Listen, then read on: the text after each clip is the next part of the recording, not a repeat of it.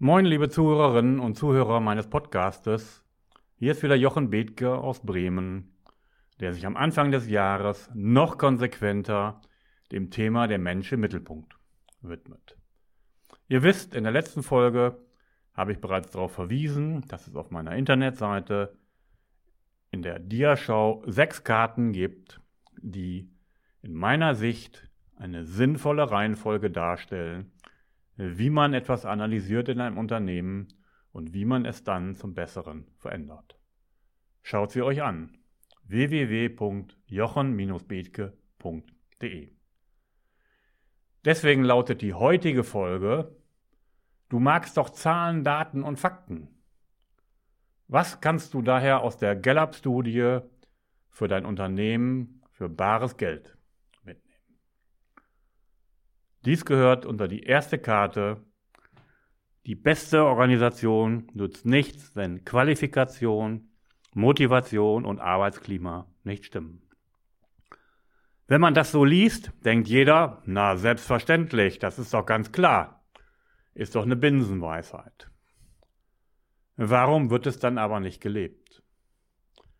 Warum gilt in Unternehmen nicht das, was Bodo Jansen, den kennt ihr mittlerweile, in Farrell gesagt hat, mit jedem Prozent Glück und Zufriedenheit deiner Mitarbeiter steigt auch dein Gewinn. Er hat dort davon gesprochen, wenn Menschen glücklich und zufrieden sind, ist der Erfolg unermesslich. Warum sind jetzt aber nun manche Menschen in Unternehmen nicht glücklich, zufrieden und erfolgreich? Liegt es nur an ihnen oder vielleicht auch an euch? Ihr wisst, die Gallup-Studie ist eine Studie, die ein Personalberatungsunternehmen jedes Jahr erstellt und die sich mit dem emotionalen Engagement von Mitarbeitern in Unternehmen beschäftigt. Danach sind immer so 70 Prozent mittelmäßig motiviert, 15 Prozent haben eine hohe emotionale Bindung und 15 Prozent sind emotional überhaupt nicht dabei. Sie sind abgetaucht und schieben Dienst nach Vorschrift. Hast du eine Vorstellung, welchen wirtschaftlichen Schatz du für dein Unternehmen heben könntest, wenn du dich mit diesen Zahlen beschäftigst? Und wenn du versuchst, an den Quoten etwas zu verändern? Je mehr emotionale Verbundenheit entsteht, desto produktiver werden die Mitarbeiter.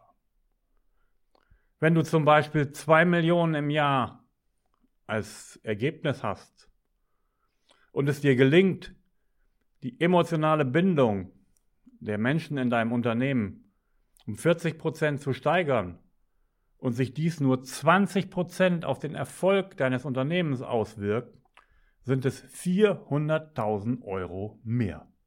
Jedes Jahr. Und das liegt einfach auf der Straße, dieses Geld, dieser Erfolg. Die Menschen sind da.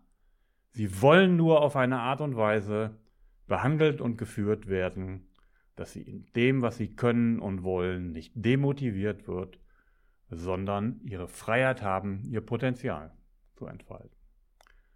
Denn Motivation ist der natürliche Lauf der Dinge. Menschen sind nicht faul und wollen nicht arbeiten.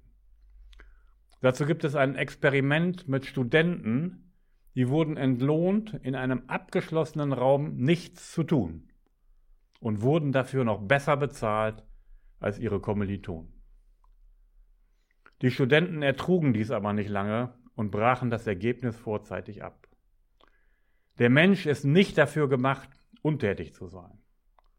Unser Gehirn hat sich dazu entwickelt, dass wir belohnt werden, wenn wir uns Herausforderungen stellen. Wie gesagt, die Motivation des Einzelnen ist der natürliche Lauf der Dinge. Führen ist das Vermeiden von Demotivation.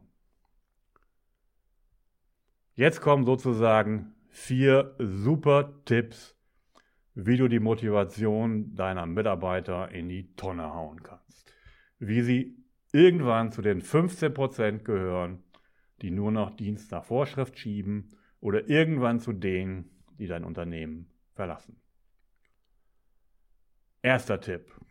Du interessierst dich als Vorgesetzter nicht für den Mitarbeiter als Mensch. Der Mitarbeiter ist ein FTI, ein Fulltime-Equivalent. Er hat seinen Job zu machen. Er hat seine privaten Interessen morgens, wenn er in das Unternehmen kommt, abzugeben und kann sie dort abends wieder abholen. Du weißt von deinen Mitarbeitern nichts, rein gar nichts. Das ist sozusagen der erste Tipp. Der zweite Tipp ist, du lässt deine Mitarbeiter komplett im Unklaren, was du von ihnen erwartest. Du definierst die Ziele immer erst im Nachhinein, um dann sagen zu können, ja, das Ziel ist aber nicht erreicht worden. Du lässt die Menschen im Dunkeln, du sagst ihnen nicht, was du von ihnen erwartest, und irgendwann nach einiger Zeit holst du die Keule raus und haust zu, weil das, was die Leute tun, ja nicht dem entspricht, was du erwartet hast. Aber sie haben es nicht gewusst. Das war Nummer zwei. Nummer drei ist auch nicht schlecht. Du schiebst deine Mitarbeiter wie Schachfiguren hin und her auf Positionen, die ihnen gar nicht liegen, die aber nun mal gerade frei sind und besetzt werden müssen. Das ist die Hauptdemotivation für Menschen in einer Position zu sein, in der sie nicht intrinsisch, das heißt von sich heraus motiviert sind und die ihnen gar nicht liegt. Und als viertes hast du jetzt noch die Möglichkeit zu sagen, Demokratie ist, wenn alle meiner Meinung sind, eure Meinung und Ansichten haben kein Gewicht und interessieren mich nicht. Ich herrsche, ich sage, was zu tun ist. Und ich garantiere euch, wenn ihr diese vier Dinge konsequent umsetzt, werden euch die Mitarbeiter in Scharen davonlaufen. Und die, die es nicht tun, werden sich im Bereich der 15% bewegen. Also, ich hoffe, es war jetzt ein bisschen provokant, um es mal aus der anderen Seite zu sehen. Natürlich ist es positiv gemeint. Ihr tut es genau andersrum, weil das, was ich euch gerade gehört habe, wollt ihr ja nicht. Ihr wollt ja nicht, dass die Mitarbeiter sich in eurem Unternehmen darüber beklagen, dass sie als Mensch nicht wahrgenommen werden. Ihr wollt ja nicht mehr dieses herkömmliche Unternehmensbild, in dem der Mensch keine Rolle spielt. Denn Führen ist eine Dienstleistung und kein Privileg. Ich hoffe, die Alarmglocken klingeln jetzt. Welches zerstörerische Potenzial darin liegt, wenn Führungskräfte so agieren wie in diesen vier Grundsätzen und wenn der Mensch nicht als Mensch gesehen wird. Das muss schon deswegen anders werden, weil eine Generation, ich liebe die Generation Maybe, das wisst ihr, auf euch zukommen wird oder schon da ist, die die Sinnhaftigkeit der eigenen Arbeit sehen wollen, die sich selbst verwirklichen wollen, die die Vereinbarkeit von Beruf und Privatleben wollen und die eigenständiger und verantwortlicher arbeiten wollen, als es noch frühere Generationen getan haben. Und das, was ich euch jetzt sage, das ist nicht irgendeine esoterische Spinnerei von mir aus Bremen, sondern das haben ganz viele andere Menschen mit anderen wunderschönen Worten auch so ausgedrückt. Dr. Kai von Fournier, der sich mit Unternehmenskulturen beschäftigt, hat gesagt, wir haben in den letzten 100 Jahren Menschen vor Maschinen ausgebildet. Die Maschinen waren die Produktivitätstreiber. Das ist vorbei. Das Zeitalter der Bewusstseinsgesellschaft hat begonnen. Oder Herr Sattelberger, ihr kennt ihn, diesen polarisierenden ehemaligen Personalvorstand der Telekom. Nach seiner Auffassung sich, äh, verhalten sich Geschäftsführer und Führungskräfte wie Führungskräfte, die im Liegestuhl auf der Titanic sitzen und wissen, dass der Eisbock kommt, aber nichts dagegen ändern.